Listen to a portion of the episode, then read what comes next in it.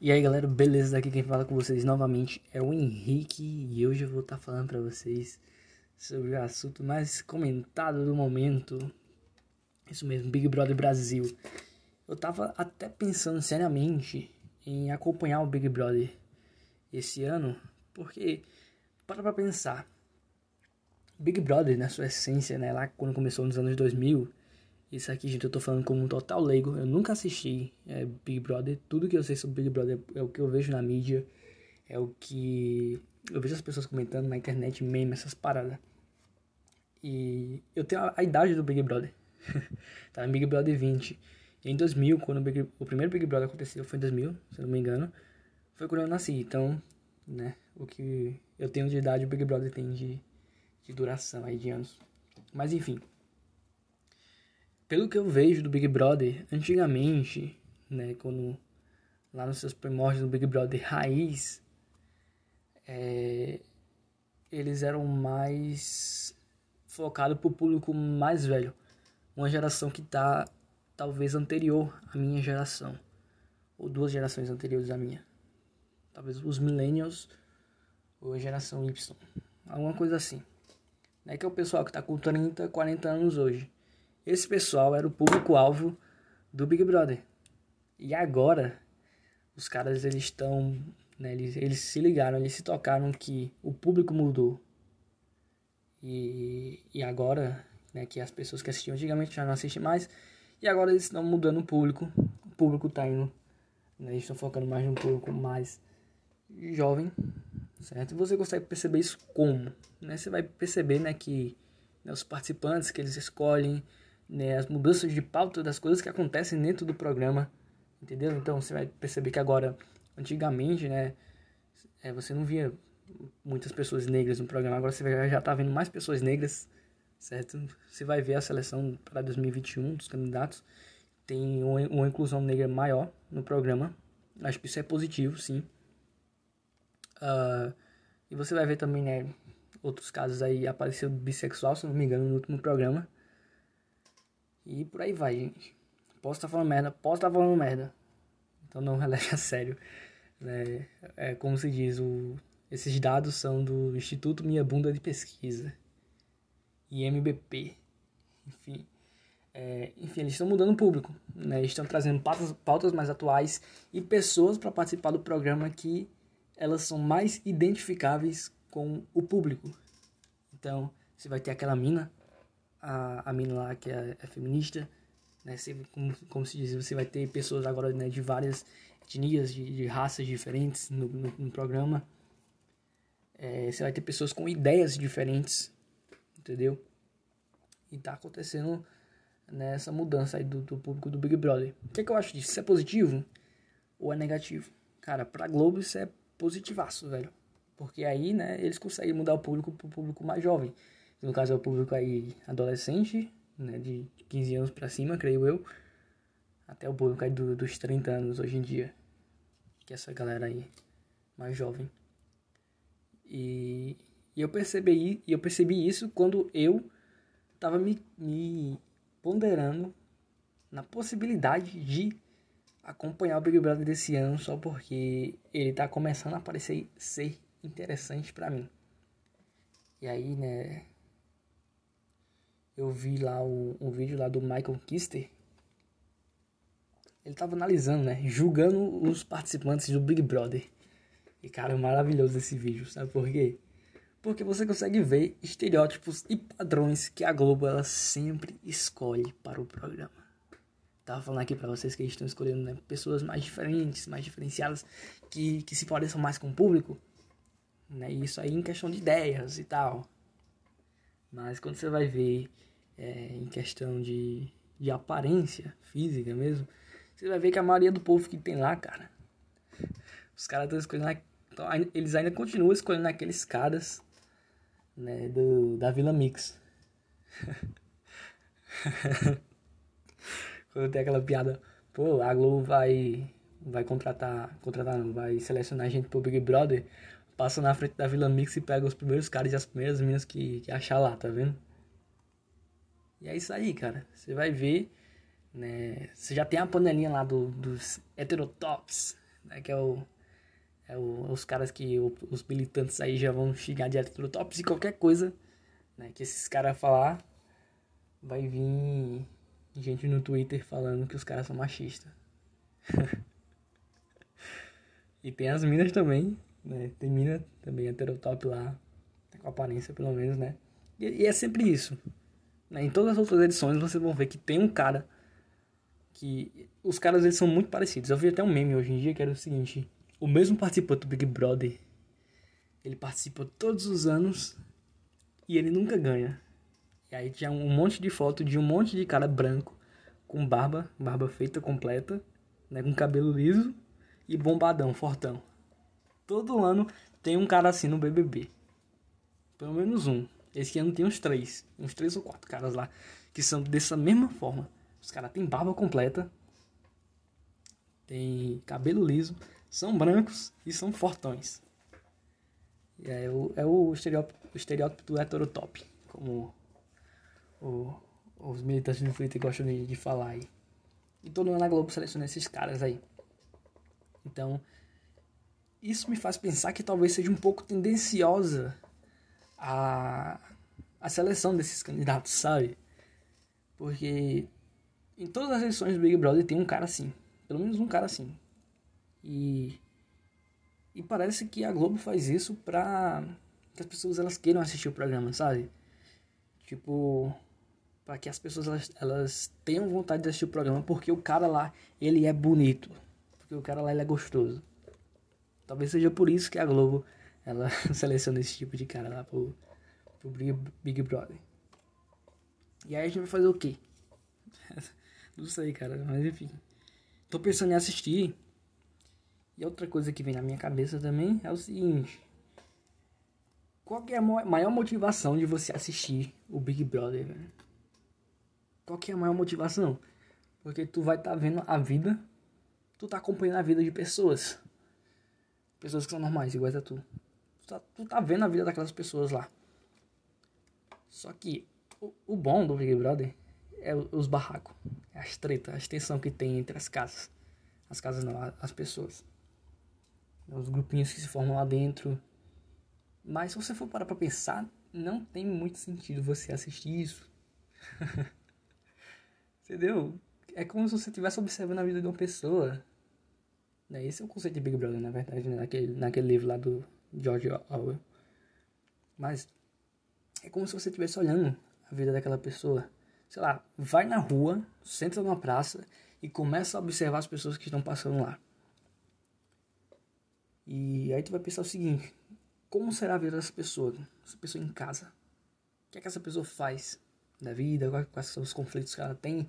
Quais são as tretas que ela tem com outras pessoas?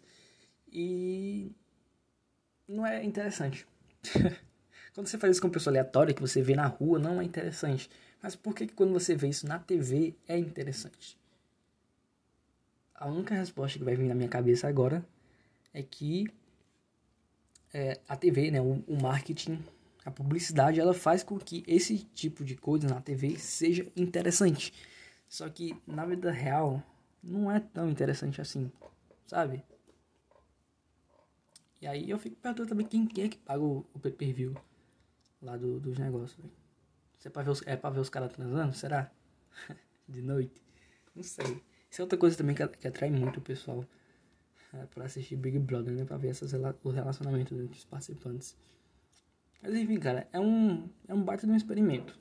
Né? Eu tinha visto lá o Flow com o Pyong, né, que ele participou da última edição do Big Brother, e ele tava falando o seguinte: pô, cara, já no hotel, ele já confisca tudo de você lá, já no hotel.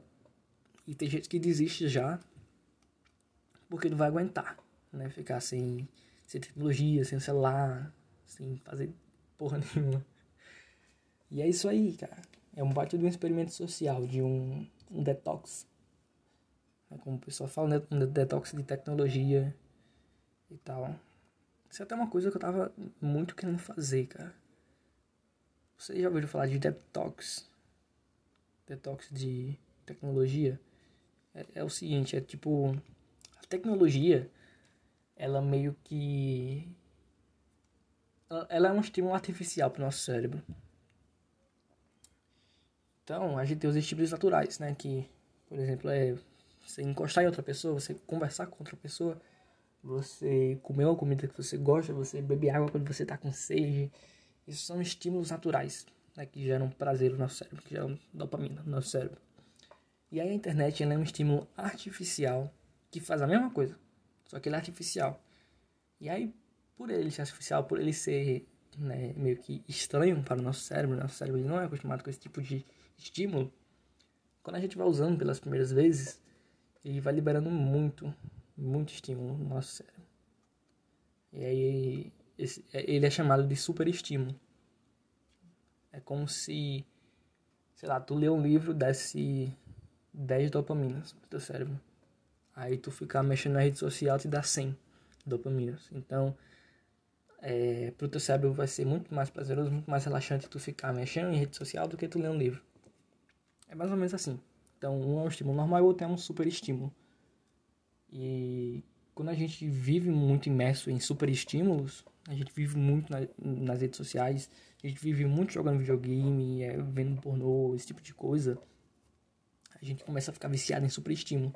E aí as coisas que são estímulos normais, né, como você ler um livro, você dar uma caminhada, né, você, sei lá, jogar um xadrez como vai na praça essas atividades elas passam a não ser mais tão prazerosas assim pra gente quanto você ficar em casa e jogar um LOLzinho, entendeu? Você bater uma, uma anzinha. E é isso aí. Essas paradas começam a não ser mais tão interessantes e aí você começa a ficar viciado em super estímulos.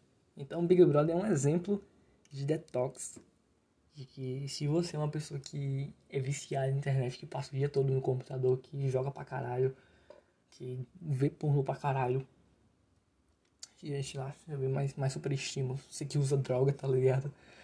É, tudo isso é super estímulo.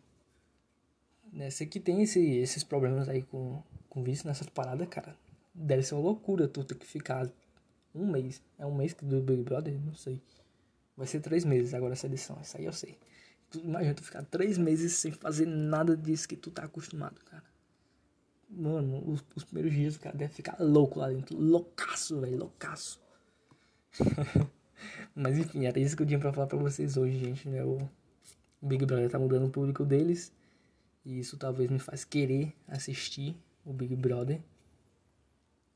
Aí eu vou pensar, pô, não faz sentido assistir Big Brother porque você tá assistindo vida das pessoas fazendo porra nenhuma. Mas tem uns joguinhos lá, né, também. Enfim, não faz sentido. Mas por algum motivo eu quero assistir. Vou assistir e vou trazer comentários aqui pra vocês também. Beleza? Então é isso aí. Se tu gostou, tu se inscreve. Deixa aquele likezinho se tu tá vendo no YouTube. E é nóis. Se tá ouvindo no Spotify aí. Não, mentira, não vou colocar no Spotify ainda não. tá muito cedo. Mas enfim. Valeu. Até a próxima. Tchau, falou, valeu, valeu, valeu, valeu. Cara, eu tava pensando. E eu cheguei à conclusão que existem pessoas que passam pela nossa vida que eu acabei chamando de amigos gato. Às vezes nem amigo, né? Mas eu não tô me referindo à aparência, não. Não é, não, não é aquele seu amigo que ele é bonitinho, não. Mas é o seguinte. O que é que o gato faz? Qual é o estereótipo do gato? É o seguinte, o gato ele tem a fama de ser interesseiro. Que é o seguinte, o, o, o gato, quando tá com comida, ele chega perto de tu, ele se esfrega na tua perna, entendeu? Ele dá, dá umas miadinhas pra teu lado, fica perto de você, te segue e tal. E aí quando tu não tá com nada, né, tu vai lá fazer um carinhozinho nele, ele faz aquela cara de deboche pra você, né? E sai andando. se levanta e sai andando. Isso quando ele não te arranha ou não bate em você, né? E aí o que acontece é o seguinte, existem pessoas que são exatamente da mesma forma. Porque o gato, ele ele, ele, ele volta para casa quando ele sai de, né, de noite. Ele volta para tua casa porque ele sabe que lá tem comida, cara. E novamente, como eu digo em todos os episódios desse podcast aqui. Essas informações são percepções da minha vida, do Instituto Minha Bunda de Pesquisa. Então, É, não leve a sério, tá? Mas é o seguinte. O gato, ele, ele, ele fica na tua casa, cara. Porque ele sabe que ali tem comida, ele sabe que ali é seguro. E ele sabe que ele precisa de você. E tem gente que é dessa forma também. Tem gente que ela não é sua amiga, ela não se importa com você, mas ela tá ali pertinho de você porque ela sabe que se ela precisar de alguma coisa, tu vai ajudar ela. Ela sabe que você é um é um ponto de interesse. É, eu não, não, não me vem agora a palavra. Ela sabe que você é uma pessoa importante para ajudar ela caso ela precise. Só que ela não é sua amiga, entendeu? Ela não dá a mínima para você. E eu andei pensando nisso, né? Porque é, tive algumas notícias de alguns colegas meus. Não vou falar aqui o contexto para não explanar quem é, mas que tinha pessoas que só eram próximas de mim porque eu era amigo de outra pessoa. E a gente tava naquele ambiente comum, né? Um ambiente onde era melhor você ter aliados do que inimigos. Se é que vocês me entendem. E aí nesse ambiente, essa pessoa ela falava comigo. Ela era né, até que simpática comigo. Mas, né, não chamava para conversar. Né, não mantinha nenhuma conversa por fora. Uh, se me visse depois não dava nenhum oizinho, nem nada, não parava para conversar comigo. Não tinha nenhum ponto de, de, né, de interesse na minha pessoa. E aí eu fiquei me questionando, cara, se esse meu amigo, que é amigo dessa pessoa, se esse cara aí fosse embora, essa pessoa, ela ainda continuaria falando comigo? E a resposta que eu tenho é a seguinte, provavelmente não. E foi aí que eu me liguei, que girou a chave na minha cabeça. Essa pessoa, ela só fala comigo porque eu sou amigo do amigo dela. A gente só é amigo, a gente só é amigo, amigo entre aspas, né? Por causa disso. E, cara, isso é muito louco. Isso é muito louco, cara. Mas a vida é assim, né?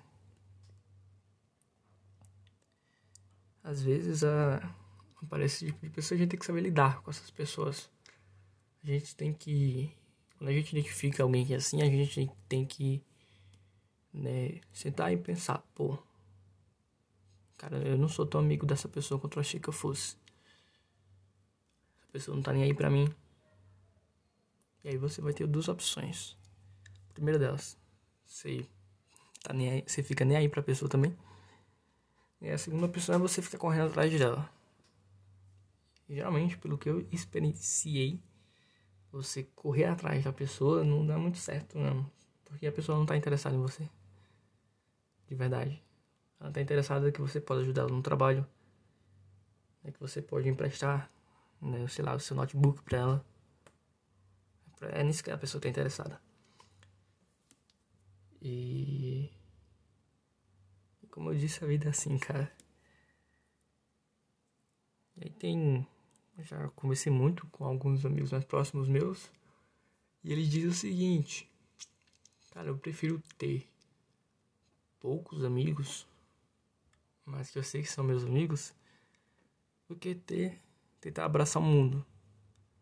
Porque a gente sabe que uh, a gente vai ter muitos colegas pela vida.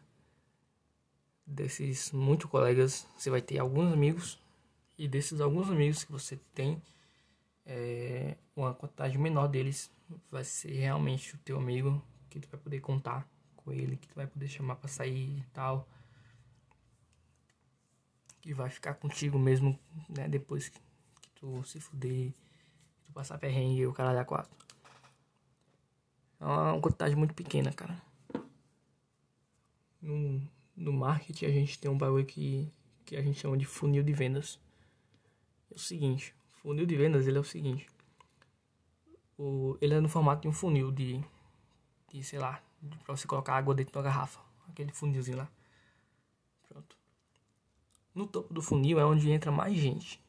Só que o final do funil, que é a parte mais afunilada, a menor parte, são as pessoas que realmente compram o que tu tá vendendo. Então entra gente pra caralho lá no topo e no final sai bem pouquinha gente para comprar o teu produto. E é mais ou menos isso que, que é a nossa vida de relacionamentos de amizade. Né? Você vai conhecer gente pra caralho, você vai conhecer um bocado de gente. Nesse bocado de gente você vai ter os colegas. E aí vão passar para a próxima fase os amigos e para a próxima fase os teus amigos de verdade. Porque tem muito isso, né? Assim, às vezes a gente tá na escola, a gente tá na faculdade, a gente tá no trabalho, a gente tá no clube e a gente tem nossos amigos lá. Mas para pra pensar que, tipo, você virou amigo dessas pessoas porque você vive um cotidiano com elas. Então o cotidiano ele aproxima, ele cria conexão com as pessoas. Aquelas pessoas estão fazendo uma atividade que é comum para elas. E isso faz gerar uma conexão com as pessoas. Então isso acontece, por exemplo, sei lá, tu vai participar de um clube de RPG de mesa. Pô, cara, nesse clube, provavelmente tu vai ser amigo de todo mundo lá, porque vocês têm um interesse comum, vocês estão fazendo uma parada juntos. Pode ser que você tenha é, uma amizade mais com outras pessoas do que outras. Né? E aí, por que, que esse, isso vai acontecer? Simplesmente porque né, tu, vai, tu vai dar match com os interesses de outra pessoa e vai ter alguém que tu não vai dar match com os interesses dela. Só que mesmo assim, tu ainda tá tendo aquela atividade em grupo ali com, com aquela pessoa. E aí, né, que a gente vai indo para esse lado de, pô, eu sou mais amigo de fulano do que de ciclano e tal. E agora eu não lembro por que, que eu cheguei nessa parte. Mas enfim. É, a gente tem esses amigos aí, né, que a gente faz no cotidiano. E eu nunca tinha parado para pensar nisso, que tipo, pô, fulano ele é meu amigo só porque a gente se vê todo dia. Mas se por exemplo, eu deixar de trabalhar naquele lugar, fulano não vai dar uma ligação para mim. Fulano não vai me mandar uma mensagem no WhatsApp. Fulano não vai me chamar para sair. E aí, por quê? Porque fulano não me considera, cara. fulano não me considera. E aí, essa é uma forma também de tu saber, né? Quem que são teus amigos de verdade aí, cara. Teu amigo de verdade, o cara te considera, velho. O cara vai fazer as paradas, ele te chama. Ele te manda uma mensagem. Certo? Te manda um meme, né? Hoje em dia os jovens mandam meme, cara.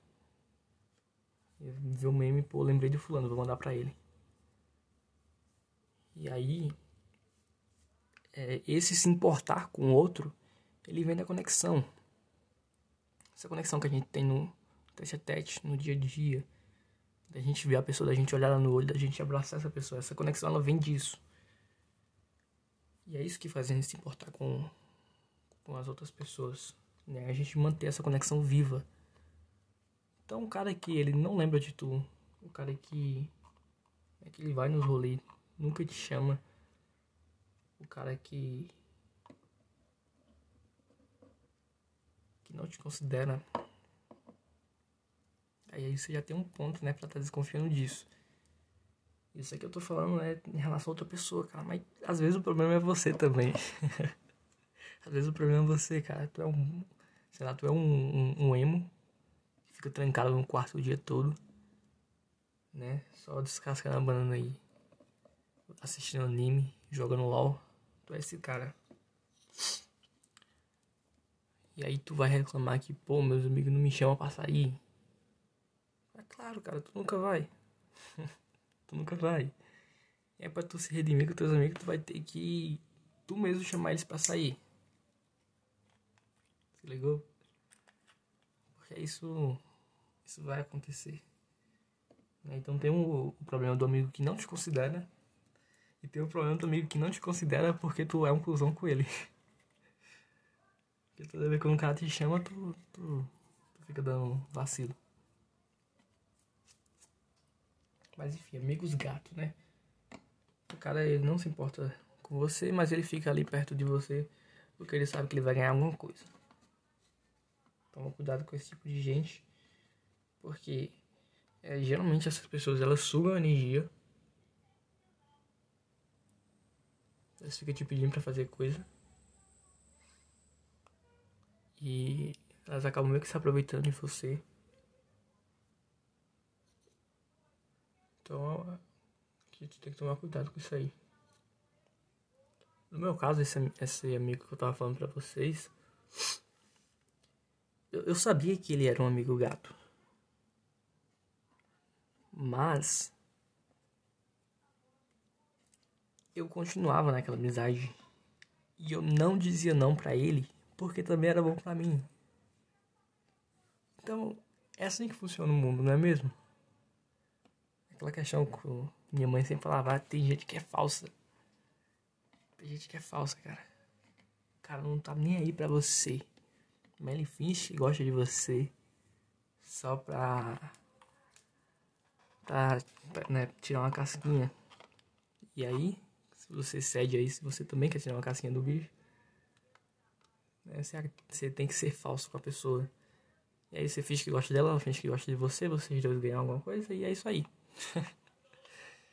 Nem é o que, que acontece né, nos grupos, né, quando você vai fazer trabalho e tal, com, com alguma pessoa que você não gosta. Cara, vocês precisam fazer o trabalho. E aí, né, você finge que gosta da pessoa, a pessoa finge que gosta de você, vocês fazem o negócio e pronto, acabou. Então isso é algo que, que eu vejo muito também. É gente falsa, cara. Mas enfim. Acho que eu já falei demais sobre esse assunto. É, peço que se você gostou, né, deixa o seu like aí. Se inscreve no canal. E até o próximo episódio. Cara. Eita. Caiu um negócio aqui, enfim. Eu tava sem fazer nada esses dias. E aí eu falei, pô, vou achar alguma coisa lá no, no Prime Video. Lá da Amazon. E aí eu percebi, já na primeira página tava lá estampado, todo mundo deu Cris, velho. Os caras colocaram todo mundo deu Cris lá na Amazon. E eu falei, mano, eu vou assistir, velho. Sei lá, eu assisti isso aí desde quando eu era moleque. Sei lá, eu tinha uns, uns 11, 12 anos quando assistia Todo Mundo Deu Cris, velho. E aí, o que eu achei mais interessante foi que eu assisti totalmente com outra pegada. Eu ainda tô terminando, tô na terceira temporada. Mas, cara, eu assisti com outros olhos o bagulho. Eu vou trazer essas percepções aqui pra vocês. A primeira delas é a seguinte.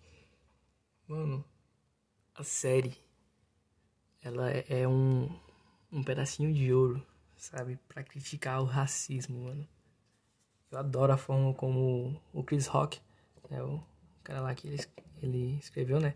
A série eu adoro a forma como ele critica o racismo, o racismo na série sem precisar ser algo de militante, sabe?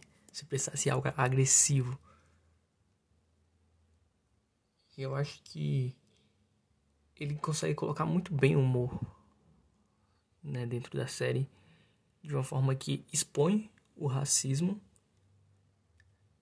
né, e as pessoas elas aprendem né, de uma forma leve sobre isso a, a maior expressão disso é a senhorita Morello, velho. Mano, que mulher racista, velho. Ela é muito racista. Ela tá sempre, né, fazendo umas posições lá pro Chris que, que pô, o Chris não tem pai, porque ele é negro, então, pra ela, todo, todo pai negro, ele come a mulher e vai embora, ele vaza. Ele acha que, sei lá, o Chris usa drogas que a família dele passa fome, que eles são miseráveis. A senhorita Morella acha isso da família do cara. Só porque o cara é negro. Sem contar também né, ofensas racistas que tem o, o Caruso lá, que fica fazendo pro Cris. Fica batendo nele porque o cara é negro. E tudo isso, cara.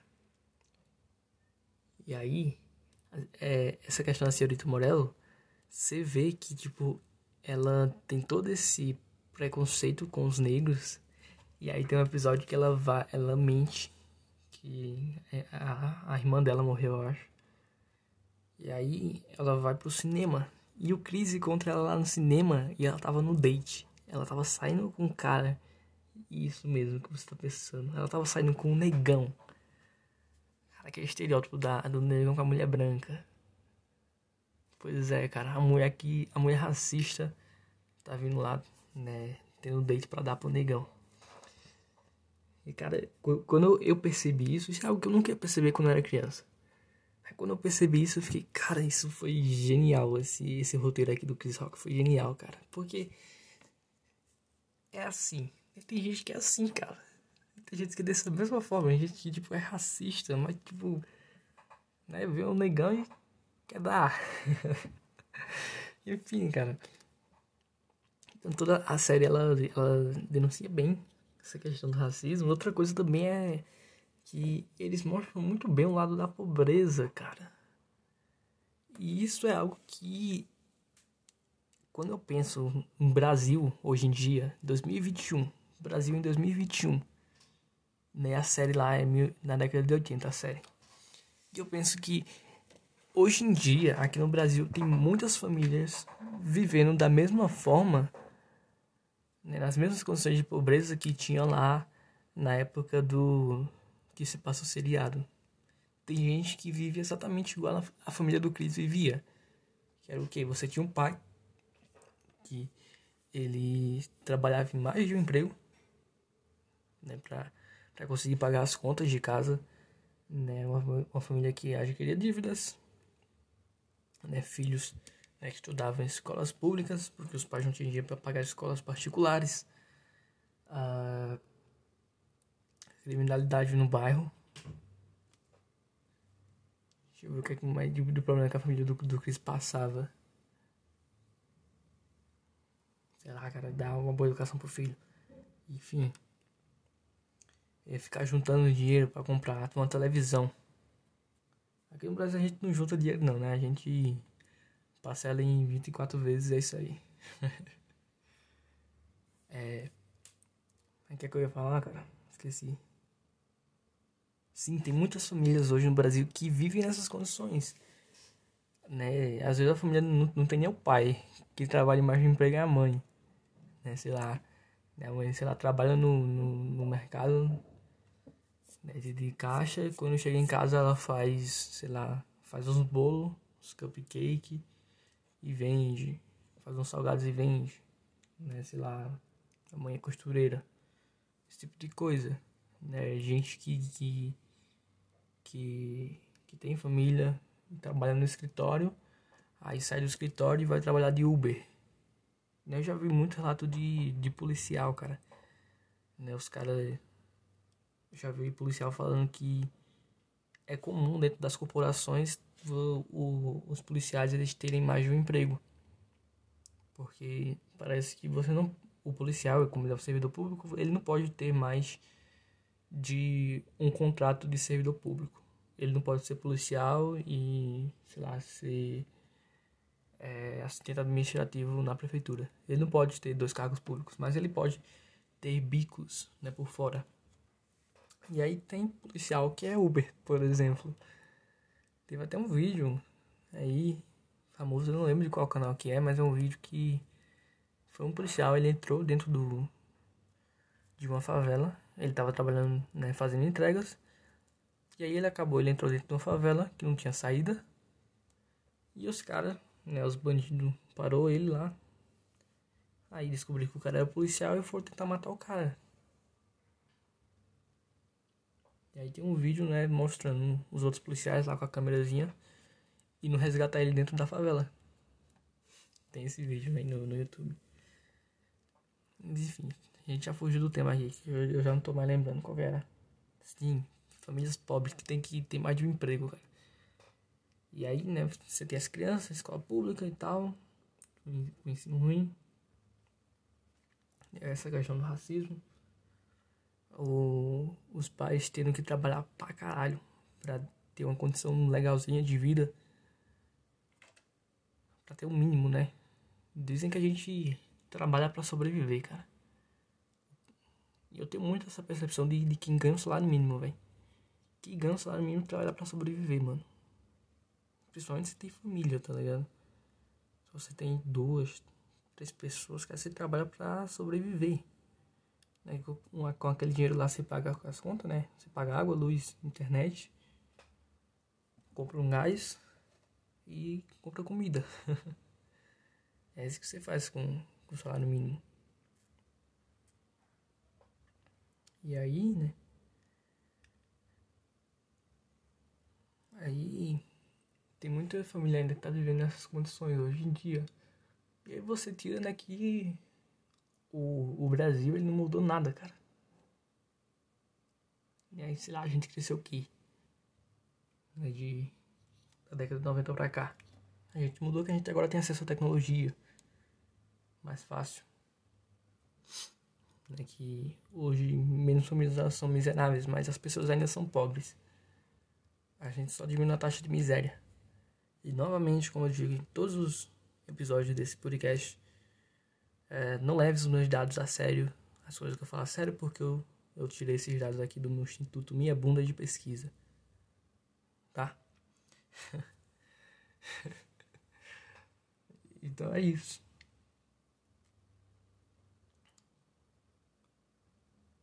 Pessoas vivem na pobreza. E a gente vê isso como normal. E aí tem muita. Tem aquele pensamento de. Ah, pensamento empreendedor. De. Ah, vamos. Né, pô, cara, é só você abrir uma, lojinha, abrir uma empresa, faz tal coisa. Que você vai começar a ganhar dinheiro, vai trabalhar informal e tal. E. Esses tipos de trabalho que. que envolve empreendedorismo né, você empreender, você abrir um negócio, eles não são os tipos de negócio que você faz do nada, cara. Você tem que ter uma educação para isso, uma educação financeira e empreendedora. Pra você tá fazendo esse tipo de coisa. Não é só você chegar e falar, pô, vou abrir uma perfumaria. Você abriu. Pô, perfumaria foi sempre longe, né, velho? Vamos trazer um, uma coisa que, que gente pobre vende muito, sei lá, Vou vender roupa, velho. Vou ali na cidade vizinha, vou comprar roupa pra caralho e vou vender aqui mais caro na minha cidade. Então isso você não, não faz do nada. Você construir público, clientes, administrar dinheiro. Né? Isso aí você não faz do nada. Inclusive eu trabalhei de consultor por, por algum tempo e uma das coisas que eu notava né, no, nos microempreendedores, que teve uma época que a gente estava atuando nesse segmento, uma das coisas que eu mais notava era que o microempreendedor, ele não queria crescer a empresa dele. Então eu trabalhava com consultoria, eu chegava pro cara, ó, oh, a gente vai fazer tal e tal serviço para você e tal, e isso aí vai melhorar o seu negócio, vai fazer você crescer tanto por cento e tal. E o cara, ele simplesmente olhava pra gente e falava, Pô, muito legal, cara, mas eu não preciso disso. E por que ele falava que ele não precisava disso? Porque o cara não queria crescer. Porque o cara, ele tem o negócio dele, o cara ele é microempreendedor por subsistência. O cara ele tá sobrevivendo com aquilo. Ele tá fazendo aquilo para sustentar a família dele. Ele não tá fazendo aquilo para criar uma multinacional. Entendeu? Então, esse é o pulo do gato. Com, com gente que vai abrir, que vai abrir negócio. Né? Você tem um cara que vai abrir a startup e ele quer faturar um milhão. E você tem um cara que ele quer faturar mais de um salário mínimo para ele sustentar a família dele e dar uma condição de vida. E é isso aí.